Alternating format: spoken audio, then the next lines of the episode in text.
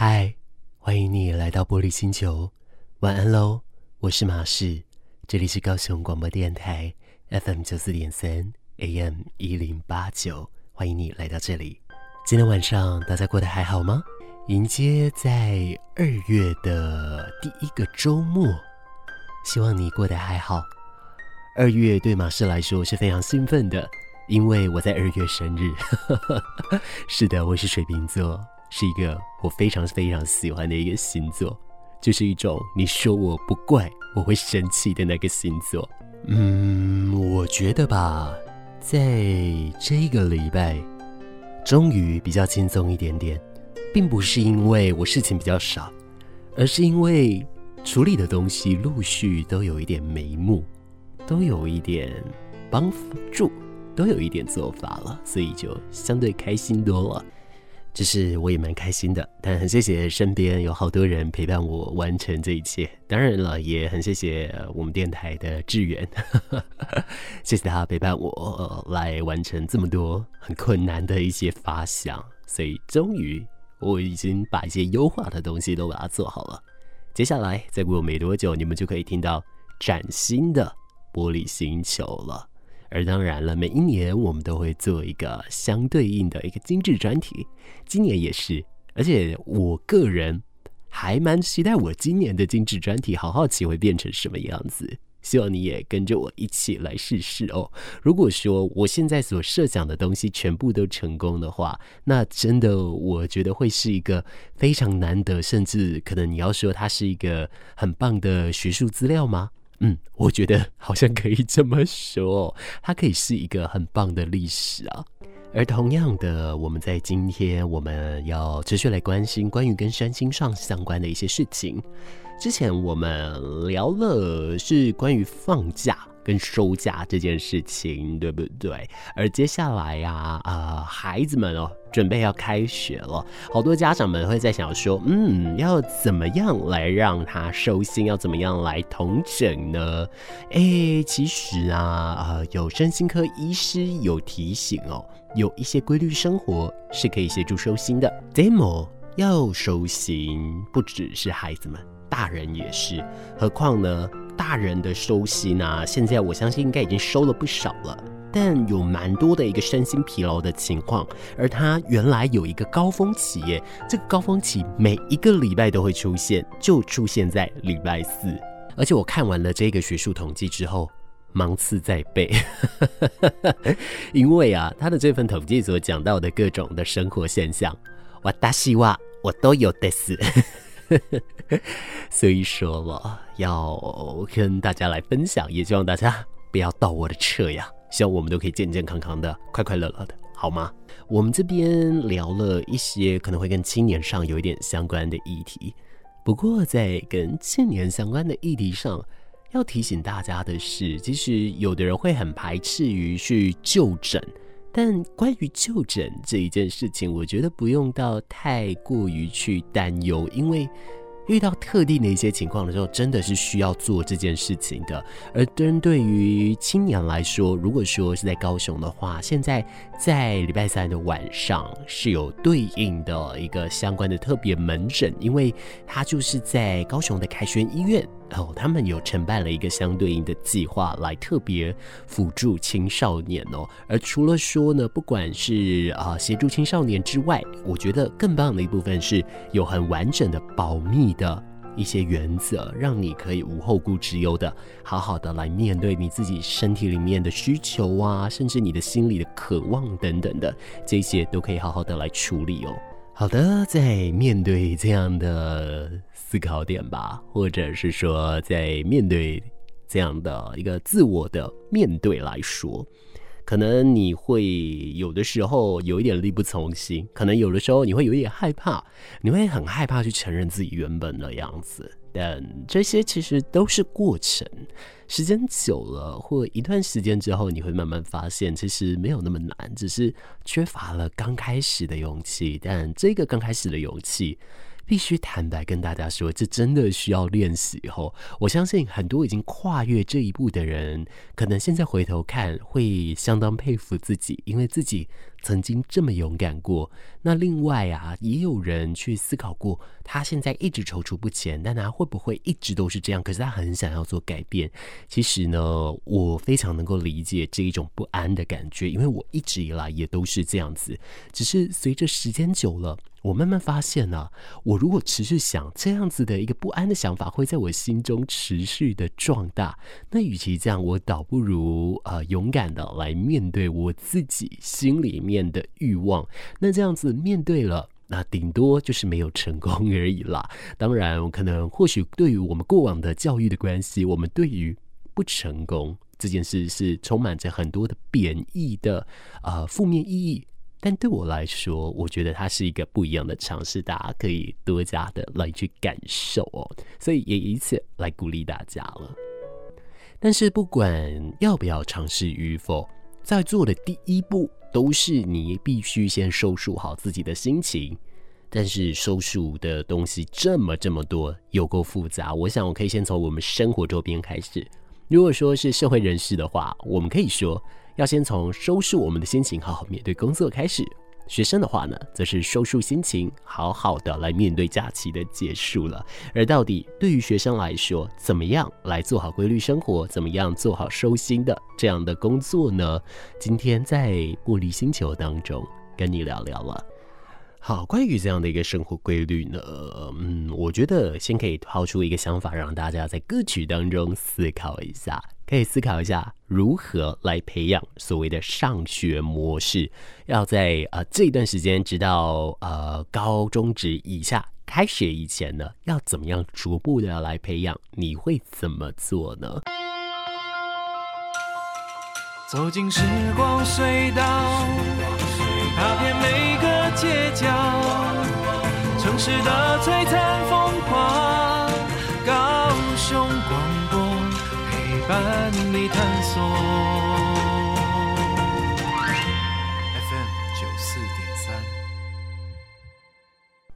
二零二三年的元宵节在二月五号哦，而要过完这个日子，呃，我们的高中职以下才会开学。而在那之前，其实，在现在来说。就已经可以开始先做一些收心的运动，或是做一些收心的举措了。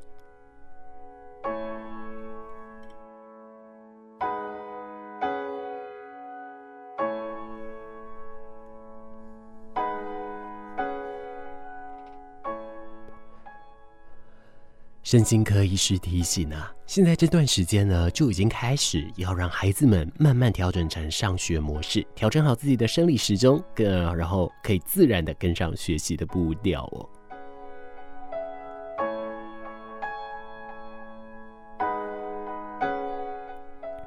身心科医师他提醒，在临床的经验上，很常遇到学生族群在收下之后会出现。赶上课，情绪变得焦虑紧张，甚至导致啊、自己的肠胃没有办法正常运作啊，还有像上课不专心、想打瞌睡，而如果是年龄比较小的小孩子，就会哭闹，往往就会以头晕、肚子痛或者胸口闷等等的借口。导致他不想上学，只好变成是你我都很常看过，甚至我们彼此都经历过的一个画面，就是拖着孩子进幼稚园或教室。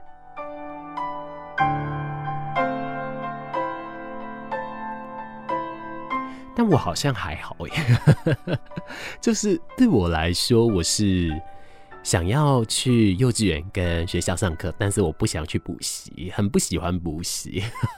就好讨厌，好讨厌。现在长大才觉得，嗯，自己以前真不懂事，父母每一个月都花这么多的补习费用，结果自己这么不认真。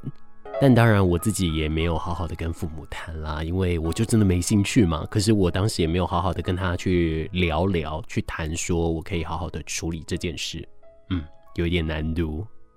好吧，可能我自己还需要再多加检讨，就是，但至少 right now right away，现在的我不会。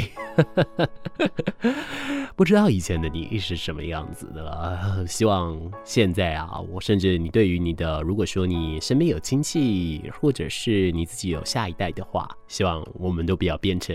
啊、那个样子，都不要用这样的方式来对待我们的下一代哦。好，我们继续回来来说说怎么协助学童、孩童、儿童来。来收束他的生活，来帮助他收心了。医师有指出哦，家长协助孩子步入正轨的话，最一开始就是要先规律生活。长时间的休假啊，不少孩子呢习惯在白天就会睡到自然醒，晚上却是越来越晚睡，变成了日夜颠倒了。所以开学后要跟上晨光的时间。真的有一点困难，所以心理医师他就有特别提醒喽，呃，要家长可以安排孩子们在早上做一些简单的事情，把作息调整到上学的状态，并且逐步恢复正常的作息。另外就是预习上学步骤，比方说陪伴他购买文具用品，让孩子整理书包，先准备功课等等，渐渐的适应上学的生活。那我觉得以我个人的成长经验来说，很好的是我的父母会让我们去运动。就早上会规定我们说啊、让我们去游泳池啊，或者是田径场啊，但就规定说你要有一个多少的一个嗯游的趟数，或者是说你要可能要慢跑多久几公里，你才可以好好的去玩你要做的东西。那我觉得早上这样子跑跑跳跳的。都会比较舒服一点，让呃这些无处发泄的精力可以来发泄一番哦。但可能随着我现在越长越大，越来越没有这样的一个体力了，真是对不起哦。可是其实还是可以好好的做一些瑜伽动作，好好的让自己的身体来进行舒展哦。我觉得这样子也蛮可以来消耗一些精力的。那么对于孩童来说，就更是如此喽。除了刚刚我们提到的来做规律的生活，来预习上课的一些步骤之外呢，呃，有一些医师也提醒了，如果有社交障碍的学童，可以先带领他认识环境，先去做适应。如果校园有开放的话，就先带国小或是幼稚园的孩子先进校园走一走，做一些轻松的事情或游戏，让他渐渐适应学校的环境哦。另外，他们也建议可以呃跟孩子来事先聊聊下学期有没有想要准备的，或是开学有没有什么担心的事情，让他先释放压力，先说出来，先得到解决，或者呢当下不能解决没关系，但至少知道孩子有这样的顾虑，那再因此把这件事放在心上。逐步的来去做处理，我想这样子也会是一个很好的方式。这些都是可以帮助孩子来回到生活常态的一个很棒的主意哦。但当然，我身边有一些朋友，他家的小孩还没有到学龄呢，所以呢，right now 呢，他们也就是在家里跟着他们的父母玩哦。但每次看他们的影片，我都觉得好疗愈，就觉得小朋友怎么那么可爱啊！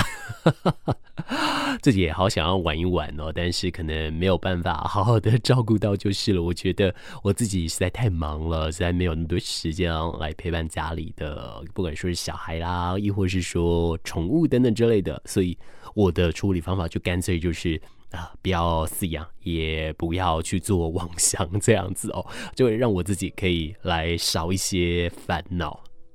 但也有可能，未来我克服了之后，或许我就会有想要有饲养宠物，或者是有想要有小孩的一些想法了吧？我也不知道。但 anyway，我觉得啊，不论是哪一种，我觉得不论是饲养宠物也好，或者是教育小孩都好，我觉得这都是一个非常非常呃专业的一个领域，甚至它是一个要一辈子一直学习的领域哦。那我对于我自己来说，我不是那么的有自信，所以面对这些爸爸妈妈们，还有面对这些饲主们，我真的要说，你们很伟大，你们辛苦了。而马氏个人呢，要面对的困难就是接下来我要讲的这件事情了，就是身心疲劳有它的高峰期哦。这个高峰期啊，它如果以每一个礼拜来运算的话，它的高峰期在礼拜四，而最好最好的一个处理方式，就是在礼拜三晚上不要应酬，让自己养成好眠的诀窍。这又是什么样的一个概念呢？等一下在节目当中再跟你聊聊喽。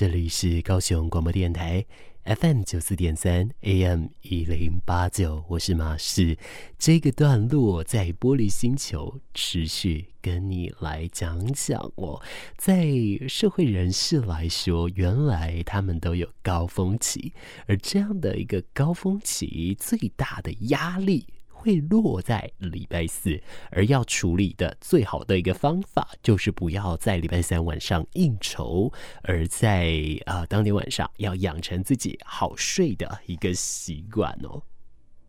根据调查呀，好多的商业人士呢，都会把睡眠时间分成平日模式跟假日模式，而假日的睡眠平均时间会比平常日要多一小时二十四分。那这一个半小时的一个时间呢，到底是否适当呢？或许可以先不论。可是呢，这对于很多的一些上班族来说，最佳的一周的睡眠模式要根据星期几来稍微做一点变化哦。以目前台湾运行的方式是每一个礼拜上班五天，以这样来说呢，如果说礼拜一早晨起的不顺利，好像就会进行一个循环哦，就会包含说情绪非常低落，或者在这样的状态下持续了一整周之后，而在那一周的后半段，为了赶上之前这个混混沌沌的一个状态所遗失的工作进度，所以就要牺牲睡眠，然后一到放假又呼呼大睡把它补回来哦，所以了。要拿出好成果，礼拜一就要神清气爽的起床了，然后在容易累积疲劳的礼拜四来稍微做准备，在平日的中间就要稍微多睡一点，以恢复体力哟。所以了，就会有人讲到说，在礼拜三的时候就是可以的啊，但是为什么？在礼拜四会是身心疲劳的高峰呢？原来这跟我们的身心力是有很大的关系的，因为疲劳啊，最关系到它的就是自律神经了。自律神经根据统计，在礼拜四是最为混乱的时候哦，所以了，也因此呢，大家在这个时间点。都需要来做调整哦，就需要在礼拜三晚上来好好的睡觉。可是又有好多的上班族会在礼拜三晚上应酬，所以了，在礼拜三就会特别特别的累，导致于说后续在礼拜四、礼拜五就会有特别的混沌。可是又必须牺牲睡眠来完成礼拜一、礼拜二可能没有完成的工作进度，导致于说压力就会非常非常的大了。然而，我这边还有看到一个统计哦，就是说很多人呢、在应酬的时间会排在礼拜三和礼拜四。我们刚刚有讲到礼拜四的话，好像是身心疲劳的高峰，可是也有一个说法是在礼拜三疲劳会达到最顶点，所以它是平日最不应该啊、碰酒精性饮料，甚至碰一些比较呃让你特别欢愉的食物的日子哦，因为都会导致你礼拜四可能特别的晕眩，特别的疲惫。而在这里来说呢，呃，他这里就是一个论点啦，他讲到说礼拜四的疲劳其实可以靠礼拜五来克服，所以了啊，礼拜三晚上就尽量不要安排聚会，好好的照顾自己的身体，好好的睡觉，让你自己的疲劳程度跟过往可以达到不一样的一个效果哦。所以了，就会有人讲到说呢，如果你要一整周你都要维持在高水准 high class 的这样的一个诀窍呢，你就是要在呃礼拜一的时候就要起一个呃神清气爽的早晨，所以那时候一定要睡好啦。然后在礼拜四的时候，自律神经是最混乱的时候，而应酬的聚会千万不要排在礼拜三哦。有一种说法是，你可以排在礼拜四，因为接着礼拜五的一些情绪可以来冲淡那样子的一个疲劳，但当然因人而异就是了。还有他提到了，一定要在周三的晚上好好睡一觉，一整周才能过得通体舒畅哦。另外，这个研究呢，他还特别提到一句话，我觉得好有趣哦。他有讲到说，一个人呢、啊，呃，在相关的这种自律神经最清爽的时候，或者是说在平常最开心、心情最好的时候，通常是在礼拜六。我好像可以理解，但我个人不是这样。我通常要礼拜天，啊，因为我六日反而相对就比较忙嘛，所以我就觉得一到五虽然也很忙，可是相对来说我是比较可以休息的，所以比较珍惜啦。好，以上的这样的一个说法。呃，不知道你会不会采用，你会不会使用呢？如果会的话，也来跟我分享看看，在你身上是不是能够适用呢？的确哦，我回想了，我这一个礼拜，我的确在礼拜一的时候，我起得特别早，而且我那天睡得特别饱。所以，的确，我这一个礼拜工作效率都还不错，的事情相对来说有在进度上，甚至呢都陆续的把东西都安排好了。可能这也就是为什么在刚刚节目一开始所说的好多东西都升华了，都开始有了一些新的眉目，都比较好，比较上轨道了。或许是因为这样的关系吧。那我再多尝试个几次，如果有一个新的感受，我再来跟你说了。最美的夜晚。广播电台，最动听的声音，FM 九四点三。欢迎你持续来到玻璃星球，我是马士。但是一个小时的时间非常的快速，该跟你说再见了。好长，每一次如果要做半小时的节目，或者是呃像一小时的节目，总觉得刚热身完毕，然后就要说再见了。要不然呢、平常来说，如果说做两小时、三小时，你就会第一个小时会有一个助跑嘛，后面呢你就可以听到好多我觉得很有趣的内容。但也没关系，一小时呢其实也算是有一段的一个时间长度的，总是可以。在空中跟大家来聊聊天。今天跟你分享了两个相关的资讯，希望对你有所帮助。也希望呢，我们都可以在生活当中越来越好了。该跟你说一声晚安，我们下一次空中见面。